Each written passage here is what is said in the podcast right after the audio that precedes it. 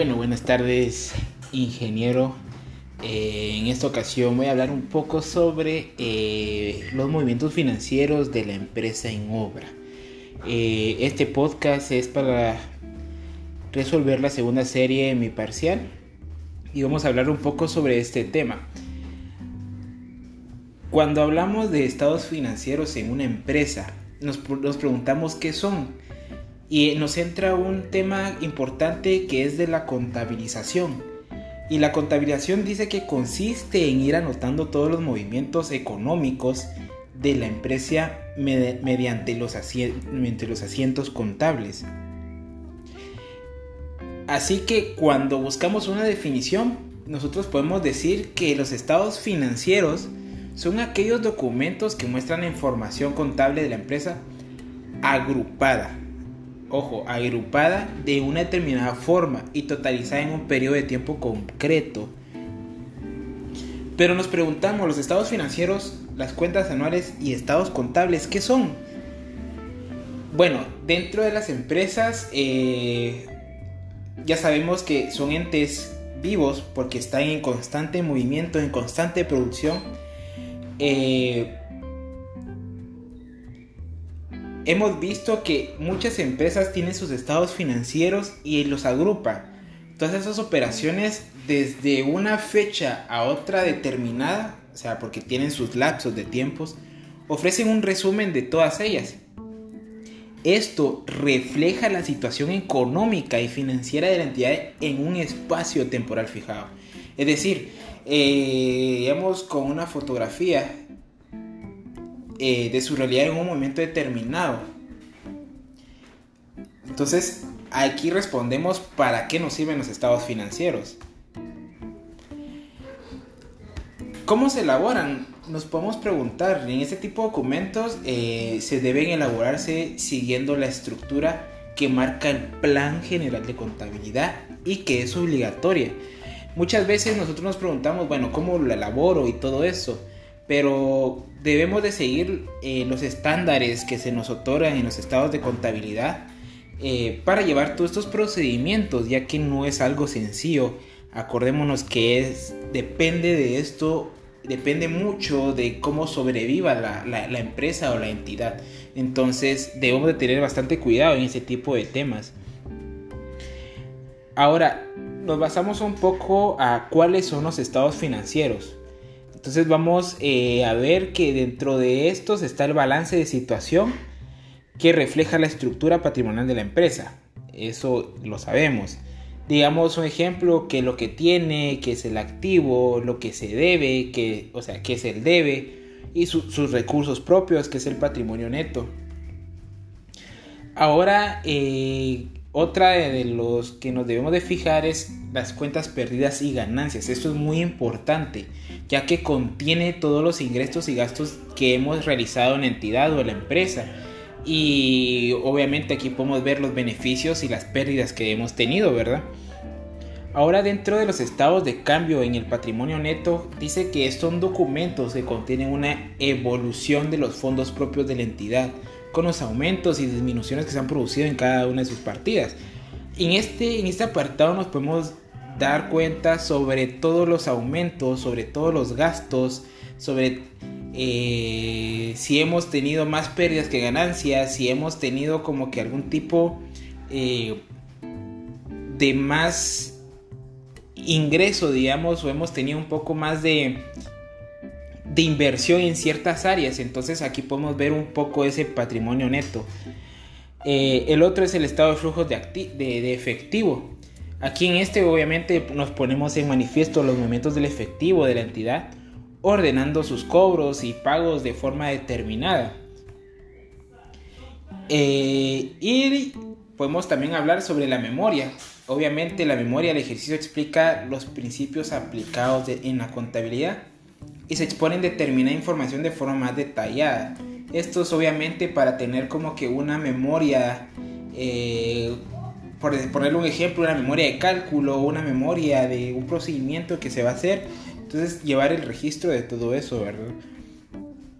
Bueno, entonces eh, dentro de los estados financieros tenemos cuentas anuales y registros mercantiles. Esto, eh, para poner un poco de ejemplo sobre este tipo de, idea, es, digamos, eh, a la hora de montar una empresa nueva. Y me, digamos que quiero dar a conocer un bien, los datos económicos y financieros de las entidades del sector que ya operan en la provincia. O otro ejemplo es que al tener la posibilidad de establecer negocios con una sociedad, pero desconozco su situación. O un cliente, digamos, me encarga un proyecto de gran envergadura, pero tengo que concederle crédito. Esos son algunos tipos o algunos ejemplos de los que podemos explicar en este tema. Eh, o sea, es como algo de lo que yo voy a dar un servicio, pero digamos, no voy a ver el dinero o el ingreso repentinamente, sino que al otro día, ¿no? Sino que, por ejemplo, aquí nos daba el crédito y todo eso, ¿verdad? Entonces, eh, eso es un poco sobre el tema de los estados financieros y sobre el tema que acabamos de observar.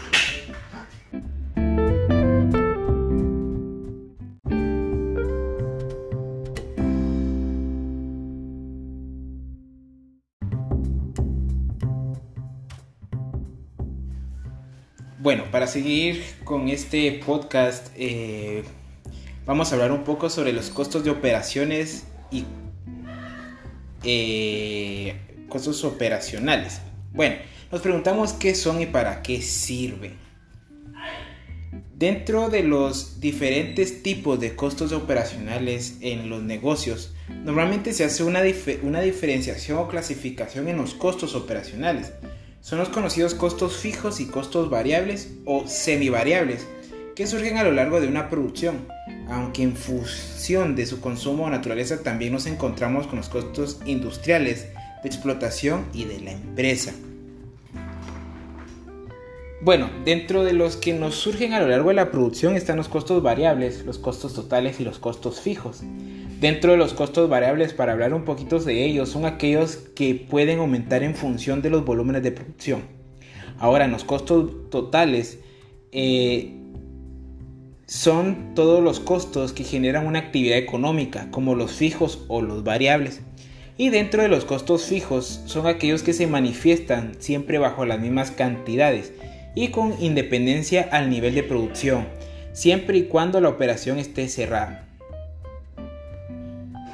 En función de su consumo o naturaleza, una empresa tendrá que ver con la parte financiera o de contabilidad.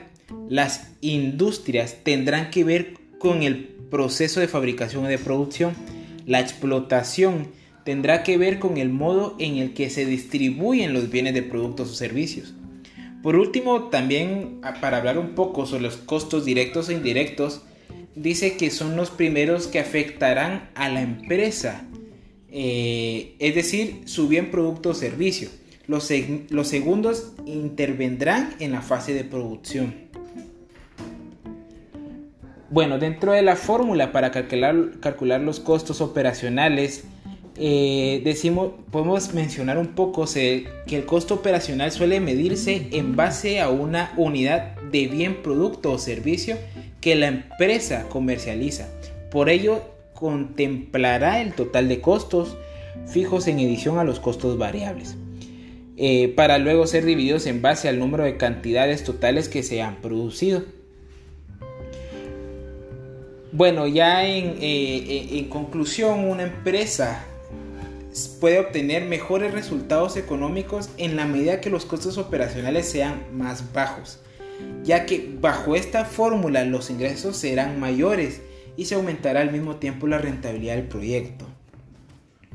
Bueno, eso fue todo acerca sobre esta parte sobre el tema que hablamos y gracias.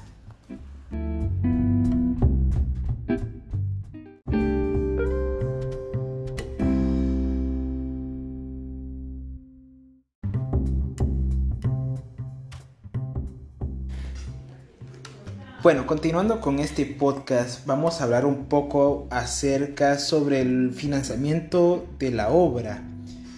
Bueno, cuando hacemos un análisis de las fuentes de financiamiento para un proyecto de inversión privada o algo, o algo parecido, las fuentes de, financiamiento se clasifican en dos grupos, rubros, capital contable y capital pasivos. El capital contable se refiere a la importancia que hace el inversionista comprometido en el proyecto. Ahora los pasivos o deudas están representados por el monto de los créditos que el inversionista decide contratar para cubrir el valor restante de la inversión inicial o inversión durante la operación del proyecto. Dentro, de dentro cuando hacemos un análisis más eh, profundo, por decirlo de una manera, de las fuentes de financiamiento, debemos de evaluar los proyectos. Se debe conocer con cierto nivel de profundidad nuestros sistemas de, eh, financieros. Tener un dominio sobre el manejo de las tasas de interés que vamos a tener, eh, que en nuestro país son diversas, saber negociar plazos y sistemas de amortización de créditos, máxime cuando las evidencias empíricas nos, nos indican que debido a las escasas fuentes de financiamiento a largo plazo a los pocos incentivos para hacer inversiones del capital, los proyectos de inversión se han venido financiando con pasivos a corto plazo. Bueno, entonces aquí podemos darnos una pequeña idea sobre cuando hablamos un poco de financiamiento o, queremos hacer un financiamiento a, cualquier identidad bancaria o algo parecido para nuestra empresa. Dentro eh, del financiamiento con proveedores no es tan relevante en la evaluación financiera de proyectos por su bajo porcentaje de participación en el monto total de la inversión inicial. En este proceso de financiamiento conviene analizar por constituir una forma de financiamiento a corto plazo común a casi todos los negocios y proyectos de inversión. Eh, en este proceso el crédito es un factor de demanda de un producto. Aunque lo ideal para las empresas sería vender los productos al contado, lo cual ya es constituido en una práctica comercial no, exigirle a los, a los compradores que paguen por las mercancías al momento de su entrega, sino que se les concede un corto periodo de aplazamiento para hacerlo. Dentro del financiamiento Dentro del financiamiento con un crédito bancario, por lo general se asocia el costo del dinero a la tasa de interés. Cuando se estudian textos de, eh, matemáticas financieras, se plantean situaciones financieras prácticas orientadas a elegir la opción de crédito más favorable para el deudor con base únicamente en el criterio de la tasa efectiva anual. Eh, al hacer este tipo de procesos, al comprar varias opciones de crédito, se recomienda elegir la más barata, que se supone que es aquella con una menor tasa efectiva anual. Entonces debemos de tener bastante cuidado a la hora de manejar ese tipo de financiamientos, ya sea crédito o con proveedores.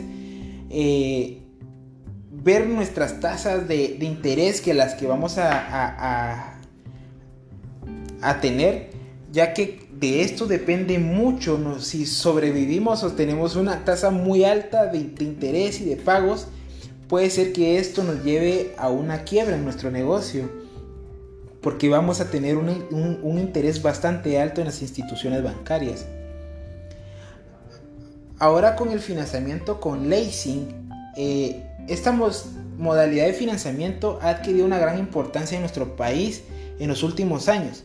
El leasing es un contrato mediante el cual el dueño de un activo, digamos el arrendador, le otorga otra parte al arrendatario el derecho exclusivo de utilizar normalmente por un periodo de tiempo convenido a cambio del pago de un alquiler. Eh, casi todos nuestros eh, nosotros estamos familiarizados con el arrendamiento de casas, apartamentos, oficinas, bodegas, etc. En los últimos tiempos se ha observado un notable crecimiento en el arrendamiento de activos generados de renta, como es el caso de vehículos, computadoras, maquinarias, etc. Este tipo de, financiamiento con leasing es bastante importante. Yo lo veo de esta forma entre la construcción, ya que muchas veces nosotros como arquitectos, como emprendedores, como constructores, vamos a venir y contratar un servicio de leasing a la hora de contratar una maquinaria, eh, contratar eh, herramientas para nuestros albañiles, muchas de estas cosas. Entonces el leasing es bastante importante saberlo manejar. Obviamente todo esto tiene que llevar un proceso, un, estudio, ya que si no hacemos el estudio adecuado podemos hacer que nuestro, nuestro proyecto no salga adelante. Ahora dentro de los costos de financiamiento, quizás el término más adecuado sería el costo de financiamiento, ya que se refiere a lo que efectivamente cuesta financiar los activos de la empresa o proyectos de inversión. Bueno, esto ha sido un poco sobre nuestro tema y nuestro, nuestro parcial. Obviamente, Noah Everett nos dice, no te preocupes por el financiamiento si no lo necesitas. Hoy es más económico que nunca iniciar un negocio.